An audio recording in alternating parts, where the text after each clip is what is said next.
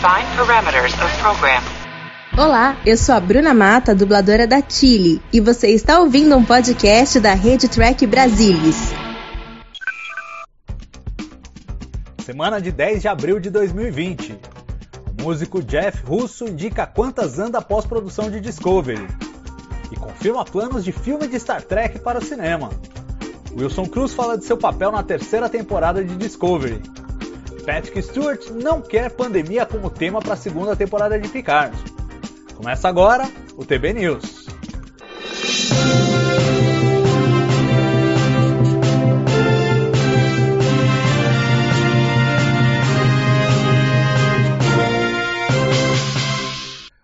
Sou Salvador Nogueira e este é o TB News, o programa semanal do Trek Brasilis que traz para você todas as novidades sobre o mundo de Jornada nas Estrelas. E hoje temos mais uma edição enxutinha, uma vez que com a pandemia do novo coronavírus, o mundo inteiro anda devagar, quase parando. Mas mesmo com o pessoal trabalhando em casa, a pós-produção da terceira temporada de Star Trek Discovery segue em andamento. E um dos que estão mais ocupados neste momento é Jeff Russo, o compositor responsável pela trilha sonora da série. Em entrevista ao site Track Movie, o músico revelou que está neste momento escrevendo a trilha para o primeiro, o segundo, o terceiro, o quarto e o quinto episódios do terceiro ano.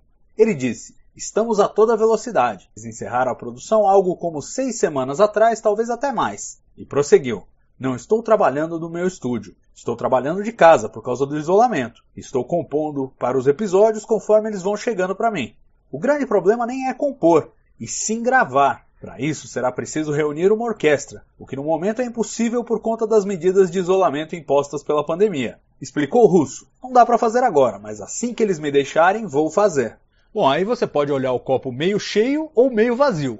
Por um lado, não há nenhum episódio finalizado da terceira temporada, já que a música, combinada aos últimos retoques dos efeitos visuais, costuma ser uma das últimas peças do quebra-cabeça. Por outro lado, dá para imaginar que já há pelo menos cinco episódios montados, com a edição travada para serem musicados. E em outra entrevista, dessa vez para o site Flickering Myth, Russo contou que teve uma conversa interessante com Noah Hawley, confirmando que o diretor e roteirista têm mesmo um projeto para um filme de Star Trek sendo gestado na Paramount Pictures. Os dois são velhos amigos, e Russo trabalhou em duas séries de Hawley, Fargo e Legion. O compositor contou que os dois já conversaram sobre o novo projeto. Russo declarou: nós falamos sobre ele, conversamos sobre o que ele vai querer, de uma perspectiva musical e de como abordar e o que a história parece que vai ser, o que é muito empolgante para mim. Mas não foi por design, tudo isso foi puramente por coincidência. Calhei de estar fazendo Star Trek, mas também calhei de ser um colaborador frequente do próximo diretor de Star Trek. Ele também é fã, um amigo meu. Então, quando eu comecei a trabalhar em Star Trek, conversamos a respeito. Falamos disso, tivemos conversas sobre as narrativas, a música, os temas e tudo mais. Ele é um cara que gosta de falar de música comigo, então quando ele ligou para dizer que o filme dele estava indo adiante, fiquei extremamente empolgado. Sobre a trama, claro, ele mantém o bico calado. Disse o seguinte: Não há nada que eu possa te contar, exceto que é muito, muito, muito incrível. Do que eu ouvi, é realmente eletrizante. Bom, oremos. Outro que deu entrevista recentemente foi o ator Wilson Cruz, que faz o Dr. Culber em Star Trek Discovery. Conversando com a Variety em um podcast, o ator falou brevemente sobre a nova temporada. Ele disse: Acabamos de filmar a temporada 3. Eu realmente tive de fazer muito mais trabalho de médico nesta temporada. E eu ganhei essa história realmente épica. Este é um homem que se apaixona, está num grande relacionamento e é morto. E volta à vida e é agora um médico melhor por causa disso. É um ótimo papel. Talvez o melhor papel que eu já tenha tido. Cruz também revelou uma curiosidade sobre os primórdios de Discovery. Ele sempre sonhou fazer parte de Star Trek e de início fez de tudo para ser escalado no papel de Paul Stamets, que acabou indo para seu amigo Anthony Rapp. Ele disse: Quando eles escalaram o Anthony, eu pensei, é isso aí, lá se foi a minha chance. Era o personagem gay. Eu não sabia que eles iam ter dois, mas tudo aconteceu em seguida. Tive de me gravar para o estúdio. Eles estavam mais preocupados em ver se eu pareceria velho o suficiente para ser o médico em Star Trek. Então acho que eu me deixei parecer meio esculachado naquele dia. Cruz tinha 43 anos em 2017, na estreia de Discovery.